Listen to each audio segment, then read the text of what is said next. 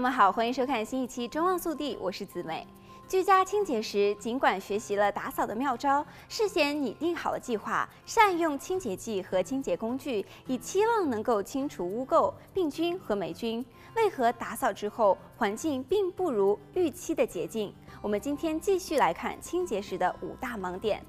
盲点第四，不卫生的生活习惯。平日懂得维持居家整洁和定期打扫同样的重要。有的时候，生活当中不经意的小动作，日子久了，很容易就培养了病菌，或者很快就弄脏了住家。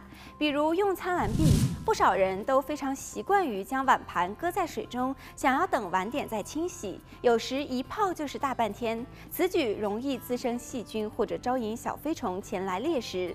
此外，时间拖得越久，碗盘上的油腻就越难洗掉。最好。好是吃完饭后就随手洗碗。忙碌的现代人，特别是上班族，也习惯上卖场大采购，买足好几天的分量，然后把冰箱塞满，一不留意就塞住了冷气的出口，致使冰箱无法有效的降温，导致耗电。再者，很多人相信低温能够抑菌，未曾担心食物冷藏的最佳期限。日子一久，腐坏的食物反而成了霉菌和细菌繁殖的温床。冰箱储藏食物不要超过七分满，定期清洁冰箱并处理不太新鲜的食物，以免产生异味，影响食物的品质。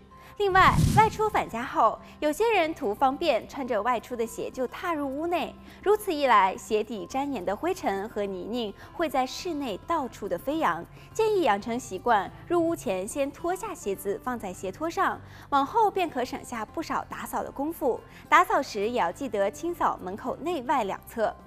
盲点第五，忽略经常接触到的小物品。比如一套餐具使用了很多年，尤其是筷子、砧板，这两者大多为木质，比较容易发霉，产生刮痕，累积细菌。餐具需要定期的更换。如果发现筷子或者是砧板出现斑点、裂痕、变形或者是发霉等状况，都应该立即换新。另外，新冠病毒肆虐全球，贯彻居家消毒成了家庭的首要课题。不妨仔细想一想，大家是否忽略了一些常常接触的小物品呢？像是灯具的开关、遥控器、把手等处都非常可能附着病毒。记得定期的用稀释漂白水来擦拭，以防止病毒的蔓延。好了，本期节目到这里就结束了，祝大家生活愉快，我们下期再见。